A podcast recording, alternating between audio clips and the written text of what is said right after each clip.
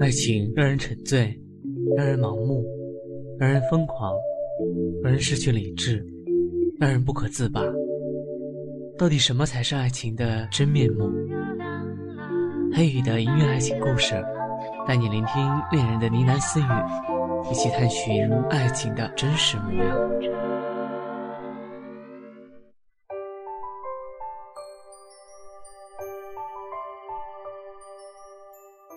车道口三巷路，没完没了的红绿灯，黄红黄绿黄。科蒙单脚着地，横跨在那辆老旧的自行车上，拢了一下左肩的书包带。现在还是大清早，天边隐隐透出晕染的日光。深暮云朵像被随意泼洒上紫黄色，一层一层叠纸般的渗透，所有的星星都不见了。现在可是早上了呢。斑马线过去是一条四十度的斜坡路，科蒙提了脚踏板，笔直的往下冲。早上的风很凉，吹起他眉角的卷翘发梢。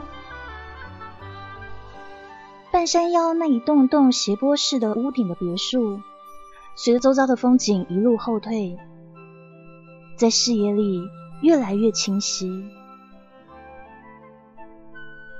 已经记不清到底有多少天没有睡过好觉了。每天五点半就起床，六点出门，然后跨越大半个城市送早报。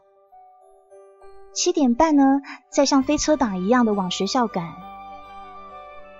虽然说每个月不过三百多块，但足以作为大部分日常补贴。况且想到小家童，他就觉得再怎么辛苦都很值得。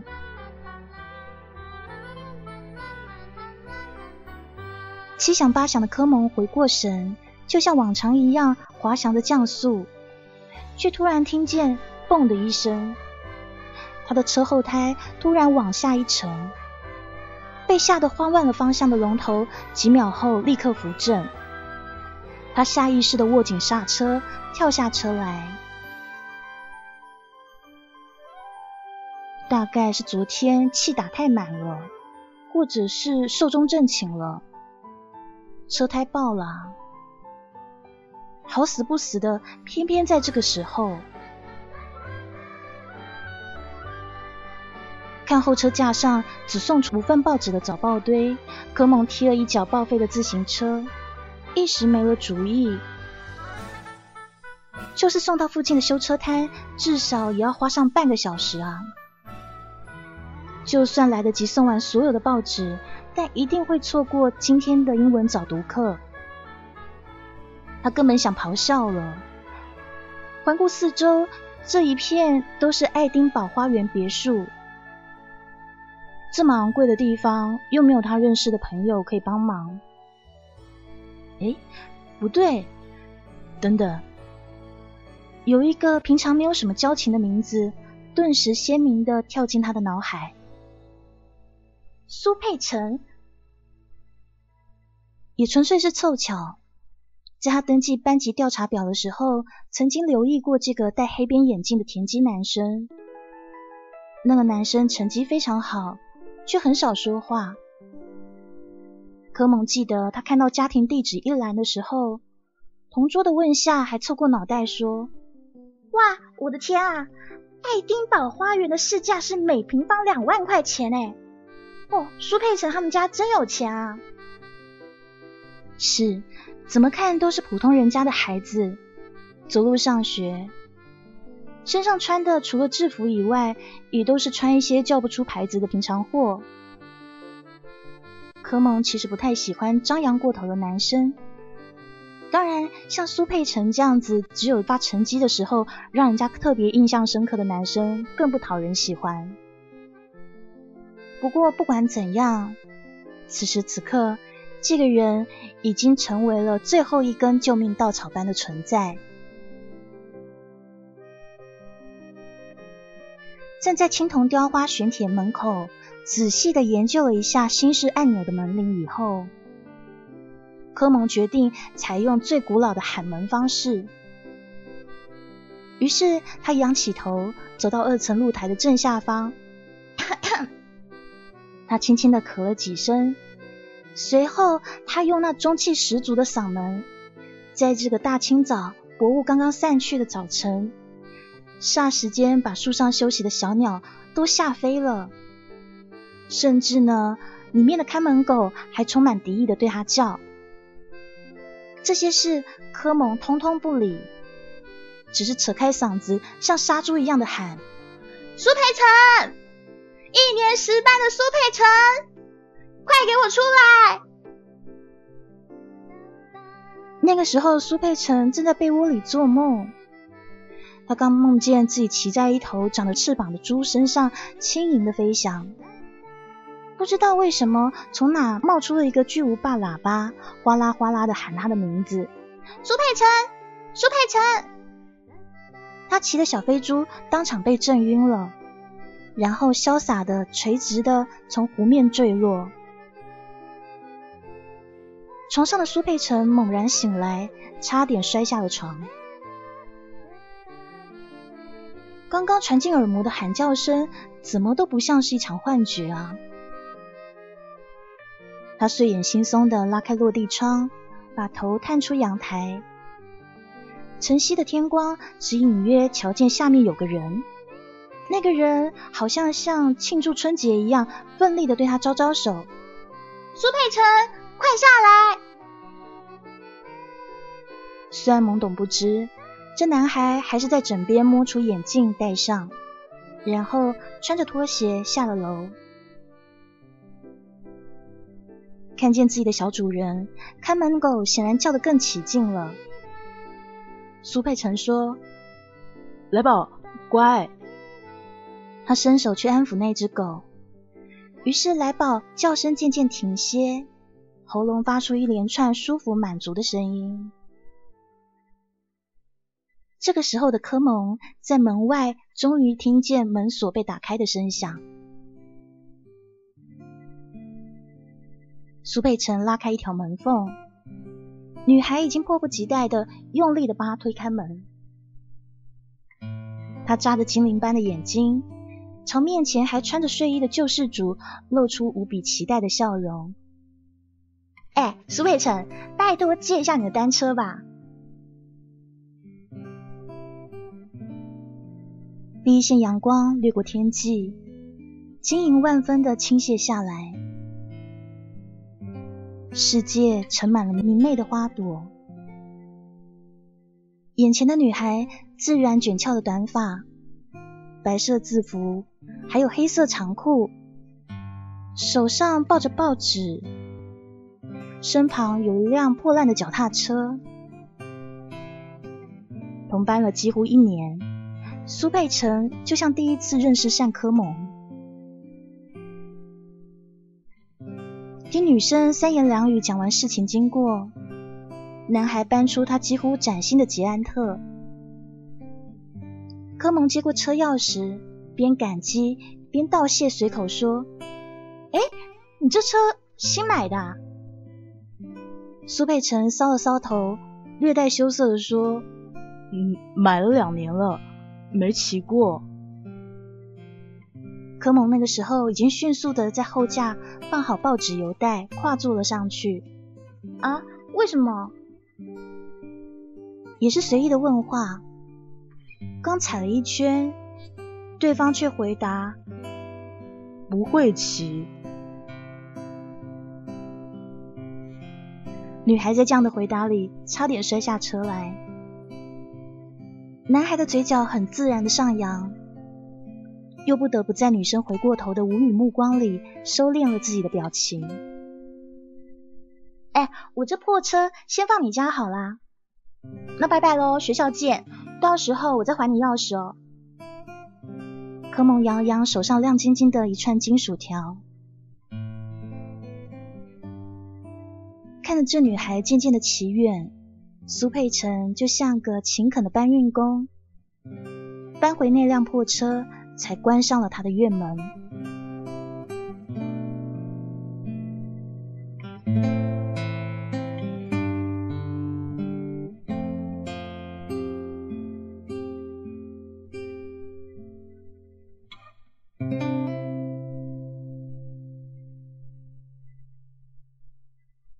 终于是有惊无险的度过了所谓的爆胎危机。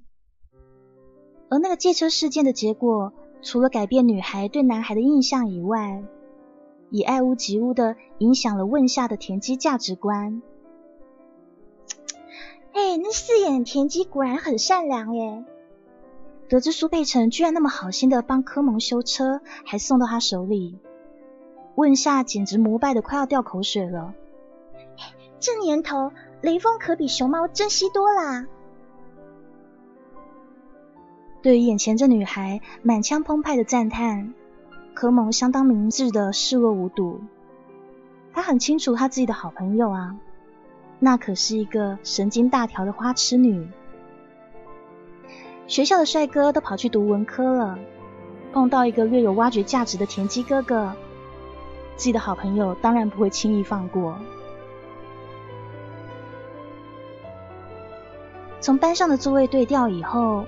苏佩成被改分配到科蒙的斜后方，他原本平静的生活被两个女孩硬生生的搅成了一潭浑水。例如说，他常被胁迫去做一些事，被胁迫去讲一些很难笑的冷笑话呀，义务的去帮他们买冰淇淋啊，在问夏和科蒙因为意见相左出手的时候呢，极力的劝和等等。虽然说比平常累了很多，但是苏佩成的开心也是成正比般的增长。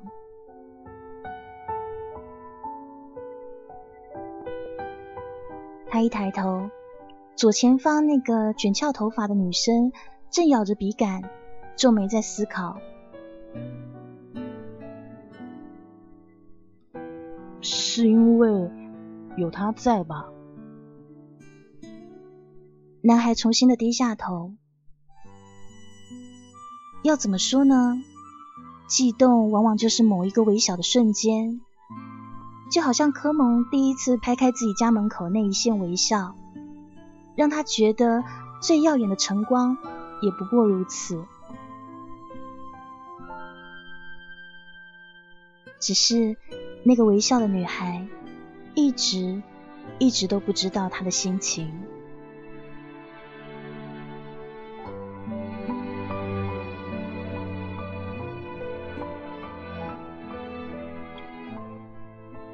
体育课，刚跑完八百公尺回到教室的柯蒙大口灌水。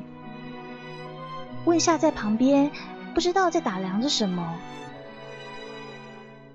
哎，问夏看见他身后睡着的苏佩成，调皮的眨眨眼，俯下身轻手轻脚的摘掉男生鼻梁上的黑边眼镜。阳光从窗外这样照入，映射出满是点点的浮光。课桌上，少年的发梢沐浴在金黄色里，孩子气的手臂交叠的枕在下方，干净的可以看见绒毛的脸颊，流露出安静恬然的神情。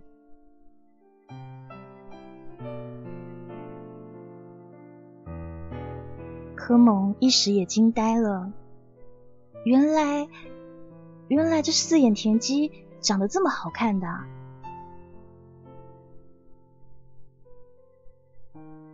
问下压低嗓门凑过去：“哎，我跟你讲哦，苏佩成以后啊，一定会是一个好老公。”柯蒙故意抖了抖肩膀，表示自己掉了一身的鸡皮疙瘩。问夏很不服气的扬扬拳头，我跟你铁才告诉你这些，以后你求我，我都不说了。哼，什么好老公结婚的，对我们来讲还远得很呢。柯蒙开始扳着手指数数，你看，明年十七，后年十八，大学还有四年呢，你不觉得未来还很远很漫长吗？再长，十六岁也只有一次啊！信誓旦旦的口吻之后，问夏的声音突然沉闷下去。何某，我想在长大以前谈一场刻骨铭心的恋爱呢。和谁啊？你觉得四眼田鸡怎么样啊？苏佩岑啊？嗯，苏佩岑。我觉得他就是歌里面那一种，说不出哪里好，但是谁也替代不了。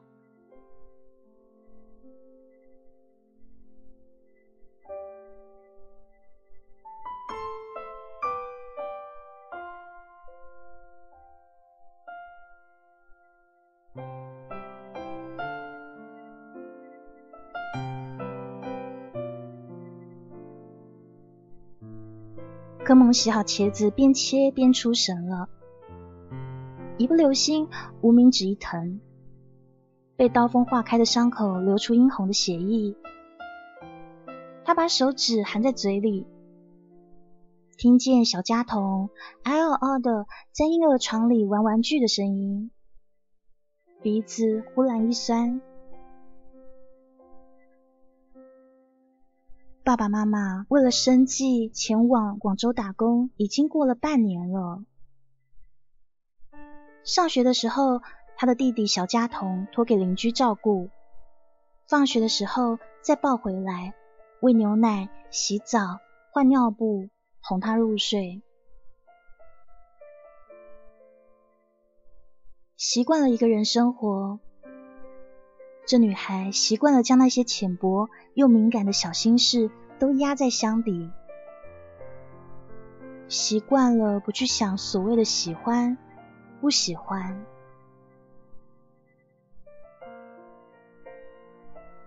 照例在放学的路上，一人一支雪糕。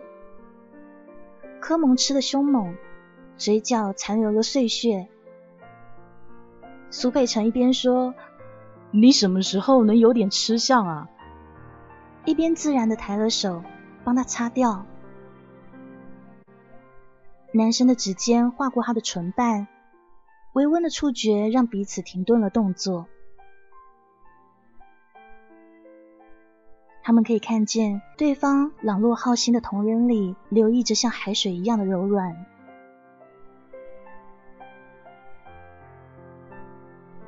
直到问下回头嚷嚷说：“哎，你们快一点好不好？”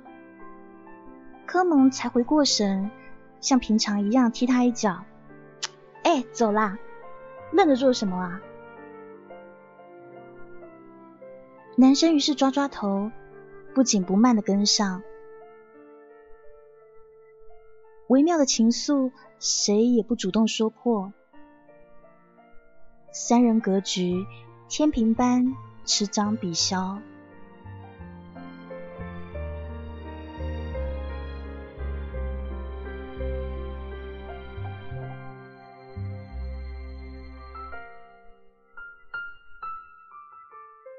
然后夏天就来临了，准备期末考的学生们背着塞得鼓鼓囊囊的书包在校园里穿行。学校水房不起眼的红砖墙前，问夏直视对面被单独约出来的男孩，微微的涨红了脸。苏佩岑，你知道吧？我一直很喜欢你耶。天幕上纯白的云朵轻柔，映照他干净腼腆的笑容。一声声剧烈的心跳，非常清晰的在少年的左胸口处狠狠的鼓噪起来。那一晚，打着复习的借口，问夏背着大书包挤进了科蒙家。哎，你！科蒙怒视他。明天就要考试了，哎，大小姐啊，你搞什么飞机啊？拜托啦，科蒙，一个人复习哪有两个人有效率啊？问下举手发誓，我发誓哦，我真的不是来捣乱的哦。科蒙捶了他两拳，也无奈只得接受。吃过晚饭，复习完毕，他催促问下去洗澡。那我去喽。问下煞有其事的逗着婴儿床里好奇看着他的小宝宝。哎，小帅哥，你不可以偷看哦，小心长大会长针眼。拜托，大小姐，你快去吧，就你那个飞机场啊！哭笑不得的科蒙在抽屉里找出一套束带睡熊的睡衣，扔了过去。你没有带换洗衣服吧？你穿我的喽。接下来就是他预料之中的。哎，你说什么？我可不是飞机场，我是 S 型，S 型。小阁楼有很久没有这样的热闹，折腾到入夜，两个少女才钻进了被窝，肩靠肩的在被窝里。夜深了。沐浴露的清香在身边淡淡的扩散。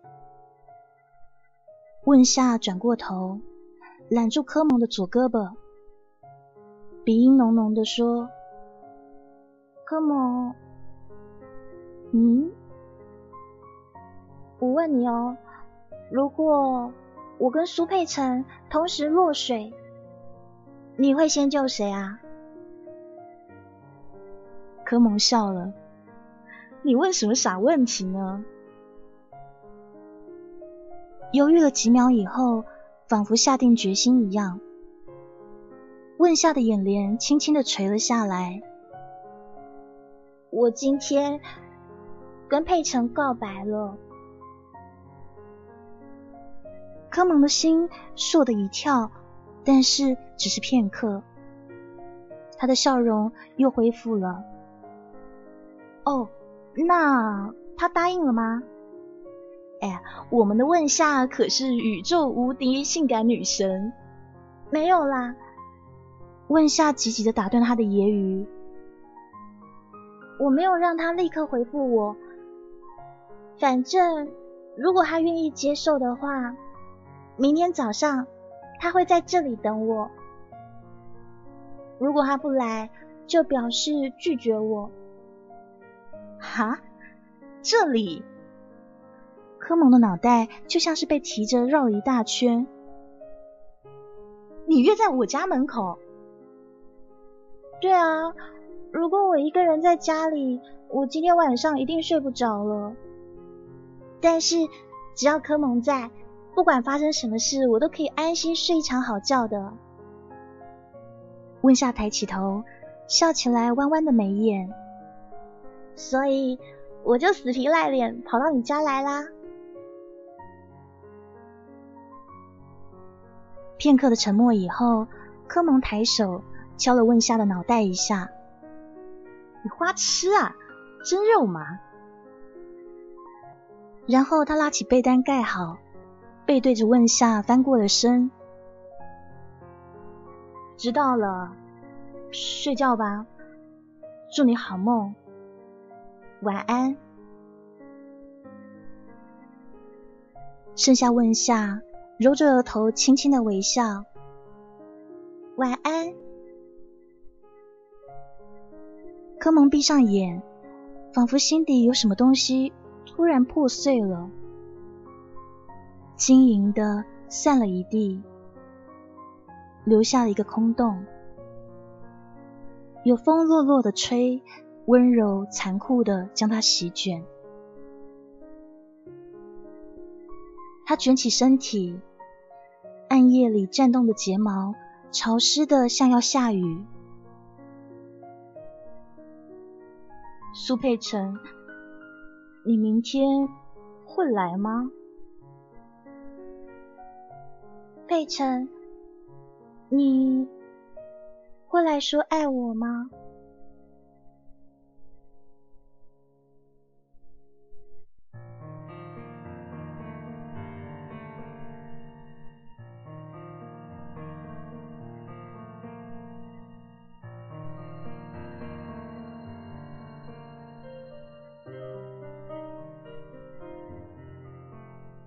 月华如练，水银般倾泻流淌。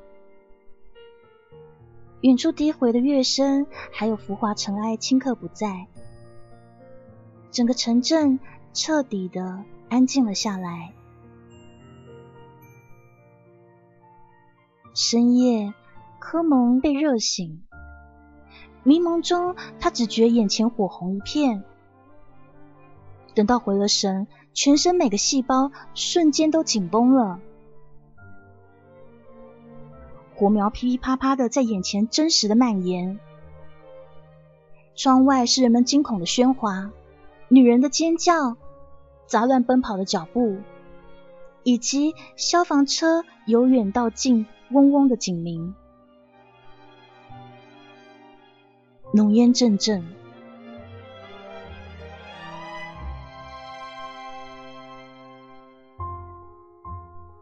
科蒙剧烈的咳了几下，捂起鼻子，急忙要去推身边的问夏，可是床沿却是空的，他急得都快要哭出来了。接下来，他冲到婴儿床前，抱起小脸通红的小家童。茫然无措的站在地板中央发呆，然后他大喊：“问夏，问夏，问夏，你在哪？你听到了吗？”没有人回答。脑袋持续了十秒的空白，柯梦终于想到去厨房兜水，跌跌撞撞的走到门口，脚边不其然踢到了什么东西。他蹲下身去，他看到问夏已经一动不动的躺在地上，问夏昏厥了。他想，一定是问夏醒了找水喝，却被浓烟呛得失去了知觉。柯蒙心瞬时提僵起来，就像一根快要崩断的弦。他伸手探探问夏的鼻息，还有一些微弱的呼吸。他松了一口气，立刻拍打问夏的脸颊：“问夏，你醒醒啊！问夏，别睡了。”然后，昏迷的女孩终于睁开了眼睛。科蒙一手抱着哇哇大哭的小家童，一手。奋力的把问夏往暂时安全，也是目前唯一安全的地方拖过去。他们缩在墙边，他拿着从问夏书包里翻出的手机，手却抖得好厉害，三个数字按错一次又一次。问夏无力的靠了过来，声音很轻。柯蒙，我会死吗？柯蒙把头摇得像拨浪鼓，眼里有晶莹闪烁。当然不会啊，你不是还要等苏佩成吗？哎，你听到消防车了没有？再坚持一下，一定会有人来救我们的啦。问夏看向他的眉梢，柯某，你真是……你死到临头，你还骗我！我早就知道他不会来的。佩晨他一直喜欢的，一直都是你，是柯蒙你。唉，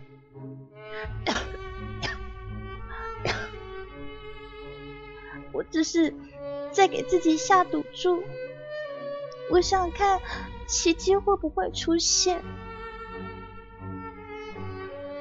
问夏的声音非常的轻微，也带着一丝忧伤。他努力上扬的嘴角还是挂不住笑容。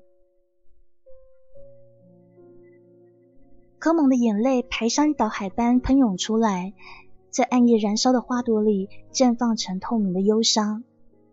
几近绝望，傻瓜！视野模糊中，他拉紧问夏的手：“你一定要什么都说清楚才满意吗？你真的很傻哎！”我现在可以告诉你，如果阮问夏跟苏佩成同时落水，哀莫大于心死。与其独自苟活，不如双渡奈何桥，孟婆汤饮尽，然后各忘此生，好过世间日日痛苦。如果阮问夏跟苏佩成同时落水，柯梦一定永远都会先救你。然后火焰张牙舞爪，铺天盖地般吞噬过来，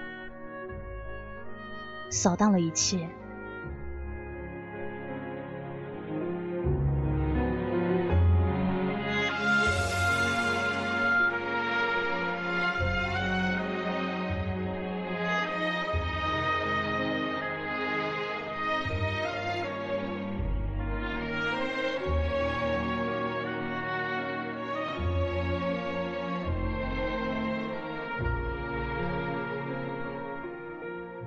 苏佩成是在三点左右被嘈杂的人声吵醒的。他迷迷糊糊的揉眼睛，转头就发现窗外熟悉的西南某处火光冲天。那个起火光的地方，他认得。他每天都向那边望着，他知道那是什么地方。他的脑袋嗡的一下。血液直直的往上奔涌，鞋也没有穿，他就跑下了楼。母亲问他到底是怎么了，他也抛在脑后。苏佩成拉开大门，没命的往前奔跑。看门狗来宝从来没有看过小主人这样子紧张慌乱的模样，回头看了一眼露台，叫了几声以后，也跟了上去。这段路仿佛变得遥遥无期，没能止住的眼泪顺着少年的面颊飞速的滑落，紧张、悲伤，此刻全部决堤。可梦，你等我，千万不可以有事。还有问夏，都要好好的，拜托，拜托。苏佩成从来没有觉得自己的希望如此苍白无力过。他扒开重重围观的人群。一眼就看见五金店的二楼烧的乌黑的墙壁，还有残缺不全的窗棂。他看到五六具焦黑的尸体排列在旁边，盖上了白布。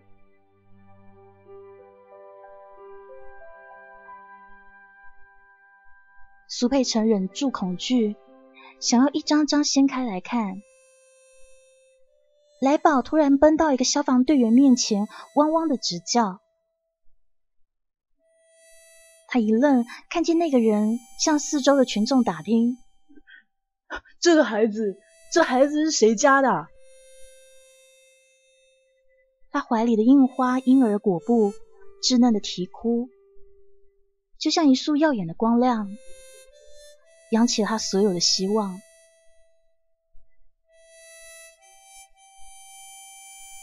苏佩成抱过小家童，焦急的问：“知不知道这家二楼的两个女生在哪？他们有没有事？”那个消防队员只是惋惜的摇摇头：“人是救出来了，但是都大面积烧伤，手术情况也不知道乐不乐观。倒是这小宝宝果布被尿湿了，自救了一命。”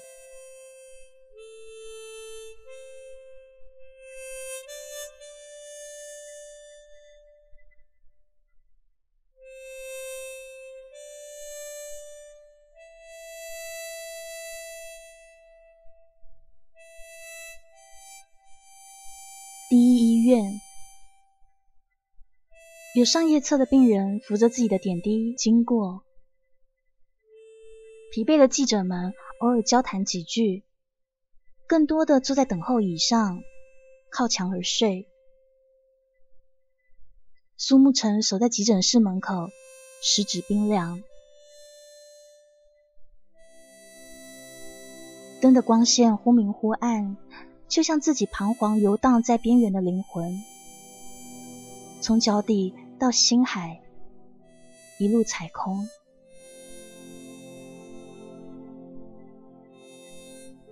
那几个小时就像世纪开荒般漫长，在世纪失声的某一瞬间，指示灯终于转暗了。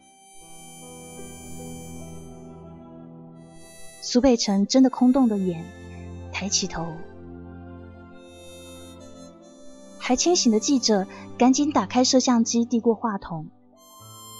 主刀医生被簇拥着交代手术结果。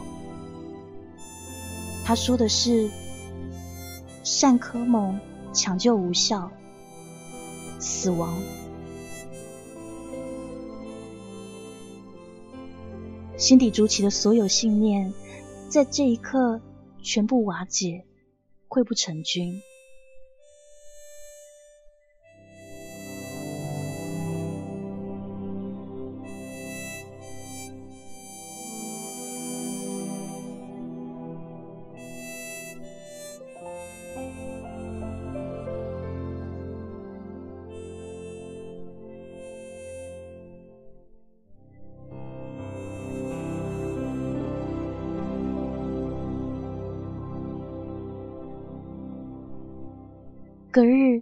报纸上大幅的报道了这个火灾。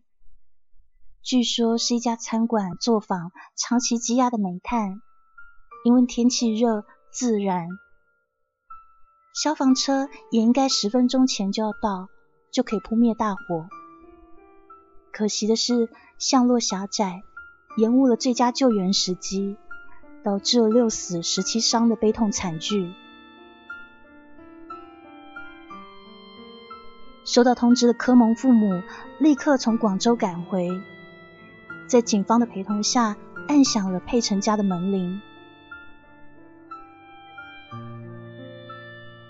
小佳彤早已哭累睡着了，柯蒙妈妈抱过去，悲痛的连一句完整的谢谢都说不出。柯蒙的父母说，等女儿的后事料理以后，他们准备要搬去广州。因为这个地方已经没有什么值得他们留恋的。苏佩沉默然，只是在送别的时候，他轻轻的说：“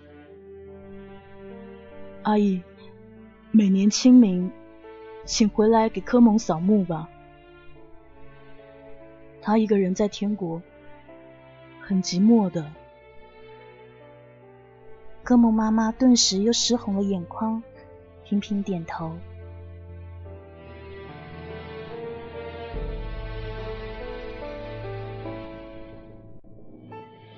问夏的面容全毁，所幸脱离生命危险。由于还在昏迷当中，转到加护病房留待观察。佩岑还有同学都来探望，看见问夏全身缠满绷带。有的人当场情不自禁，捂住脸，转身抱着同学痛哭。只有那一只翡翠玉镯还不离不弃的套在他完好的右手腕上，泛起琉璃一般晶莹剔透的光泽。问夏的爸爸揽过妻子的肩膀，安慰说：“活着就好，现在医学这么发达。”我们可以带他去整形，可以美容。我们的夏夏会一天一天好起来的。希望变成了他们此刻唯一的安慰。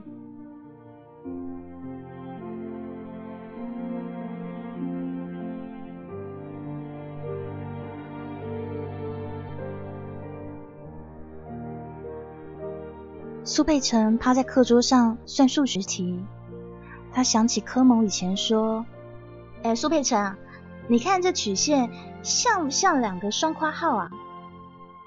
明明都是对方的另一半，却要背对而走。”做英语选择题，他又想起科蒙轻重音不分的念：“Beauty lies in lovers' eyes，是情人眼里出西施。”哎，苏佩岑啊。你的西施在哪呀？那些过去影像里的小细节，都被一一放大，在记忆的长河里打琢成耀眼夺目的宝石，难以磨灭。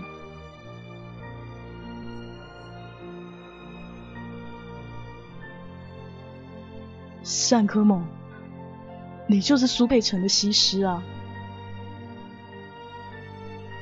为什么？为什么要成为我的遗憾？为什么？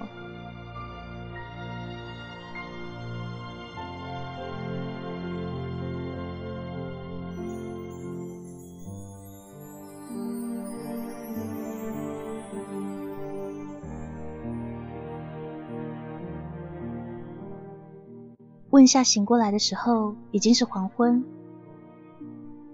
他睁开眼，看到爸爸妈妈，唇瓣艰难的动着，好像想要说什么。喜极而泣的母亲牢牢的捏紧他的手：“夏夏，你终于醒了！你一连昏迷了三天，我跟你爸都怕你再也醒不过来了。”他疑惑的抽出手，想要去摸自己的脸，但是手又被父亲轻轻的挡下，似乎担心他不能接受。父亲小心翼翼的用了最婉转的字眼：“医生说你的脸皮外擦伤，怕感染，所以包扎起来了。现在不要碰。”不然拆绷带的时候会留疤痕的，乖啊！显然听懂了，女孩乖乖的点了点头，吃力的问：“他，他呢？”爸妈对望了一眼，知道他问的是柯蒙，他们如实回答。没抢救过来，科蒙死了，死了。女孩呆呆的重复的这两个字，浑身剧烈的颤抖。怎么会呢？总是对他大喊大叫、精力充沛的那个家伙。怎么会就这样死掉呢？他还没有看到那女孩跟苏佩成在一起，还没有来得及接受他的祝福。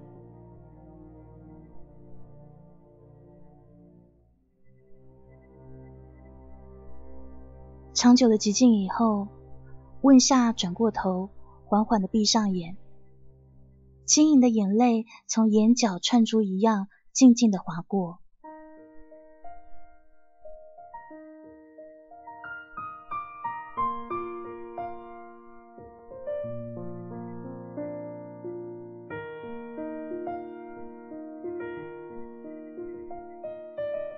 丢失的只是旧时光吗？春夏开着白色小碎花的香樟，掉满了叶子。柯蒙跟问夏的空位，在几个月后被人重新坐上。苏贝城摘下眼镜，戴起博士轮，露出原本俊逸的一张脸。偶尔会有低年级的小妹妹。跑来教室，勇气可嘉的递情书。女生千篇一律的百褶裙上，有的是青春稚气的脸庞，鲜明生动。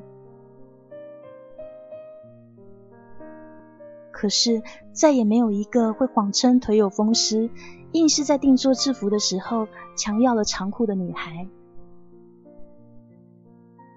独一无二的善科蒙，就算是替身。也再不会有。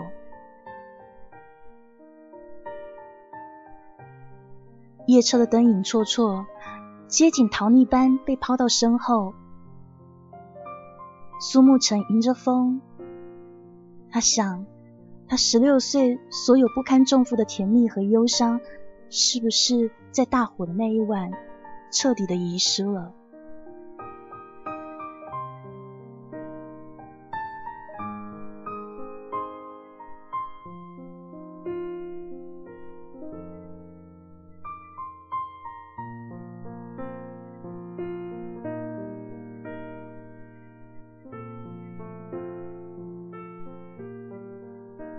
时间匆匆的过去，现在的苏佩成已经是师范高校的学生会理事，他的女朋友是同班同学，也念学前教育，温柔漂亮，两个人常常成为校园里金童玉女的玩笑话柄。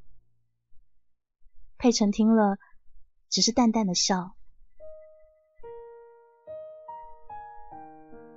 大三下学期的时候。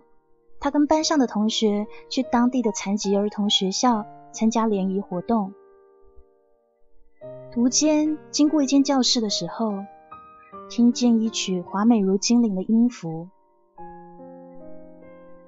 佩晨顿了顿脚步，向里面张望。孩子们毕恭毕敬的细心聆听，台上的女子弹一把吉他，哼唱着歌曲。这一刻，佩晨全身的无力感开始不断的膨胀。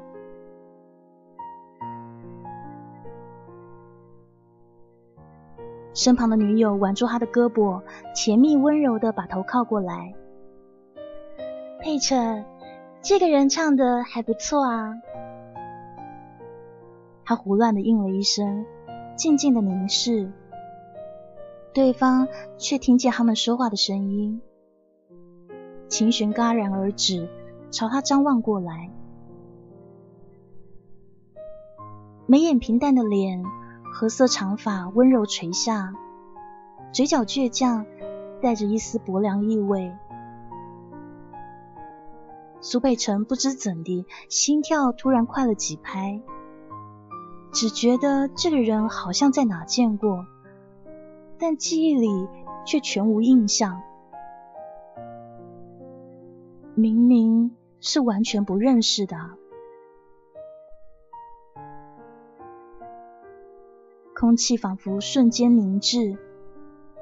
那女子的目光淡淡的扫视到了他身边的女友，然后停顿了几秒，仿若无人般，那女子又转回头了，继续弹着吉他，自弹自唱。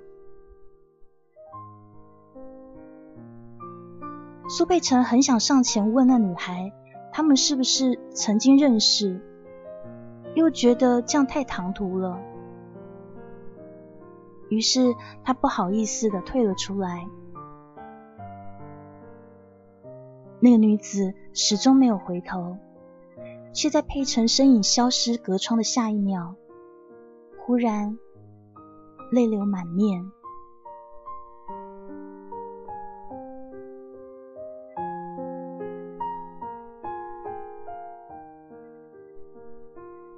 那个女孩是单科蒙，或者说科蒙在十六岁那一年真的死了。现在的她是残疾儿童学校的音乐老师。问夏，怎么会记不起呢？那个火势疯狂蔓延的夜晚，问夏将手腕的翡翠玉镯套到他的手上。问夏说：“等到明天苏佩成来接柯蒙的时候，作为他送他们、祝福他们的礼物。”然后问夏先行一步，昏沉沉的睡去。这一觉就没再醒来。穿了他睡衣的问夏被当成善柯蒙，长眠地下。而被误认是问夏的柯蒙受到悉心照顾，他不忍看问夏的父母得知真相后受到打击，所以他没有否认。他想以后吧，以后再告诉他们。没有想到时间一久，那简单的话语更无法启口。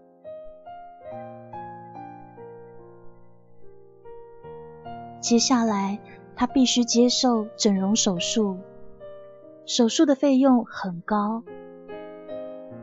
对问夏的父母来讲，那笔费用还好。但对科蒙自己家来说，那费用是他贫穷的家庭根本负担不起的。于是他留在这个家，作为问下活了下去。在多场手术以后，他终于恢复成一个人的模样，就像正常人一样的生活。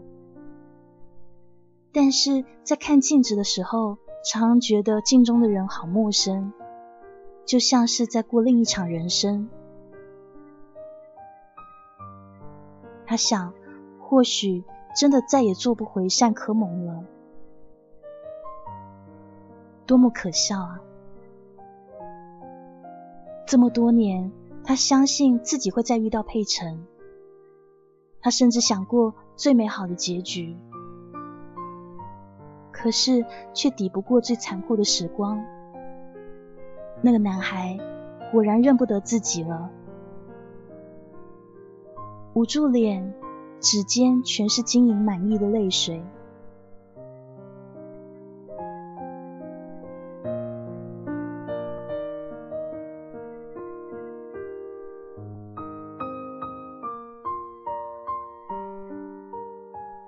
一直到联谊结束。佩晨的思绪恍惚游离，身旁的女友推了他好几次，他才回过神。嗯，怎么了？游乐场就在附近啊，待会儿我们去坐摩天轮吧。哦，好啊。怎么突然要坐那个啊？你没有听说过吗？摩天轮是为了和喜欢的人一起慢慢跨越天空才存在的。喜欢的人，世上不会再有了吧？佩晨，到底去不去啊？对方拉紧他的袖子，摇啊摇的。我们难得来这边一次。男孩举手投降说：“知道了。”女友很高兴，在嘴边圈起喇叭说。哇，佩晨万岁！然后佩晨笑着学着女友的样子叫着：“科蒙万岁！”苏佩城深深浅浅的目光里，溢过一丝不易察觉的忧伤。即使是相同的名字，能够时时念出口，也觉得好像跟他在一起一样。善可萌，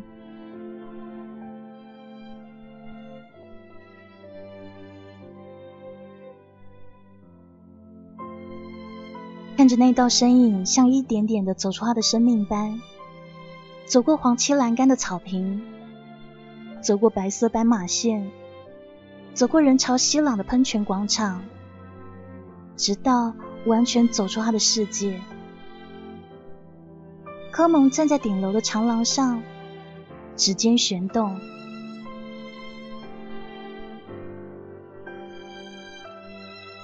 我以为我会陪你到永远，我以为我舍弃了那么多是为了爱，可是现在我才看清，原来我们早已各自天涯。再见，苏佩岑。如今只剩下我，在你身后轻轻的歌唱。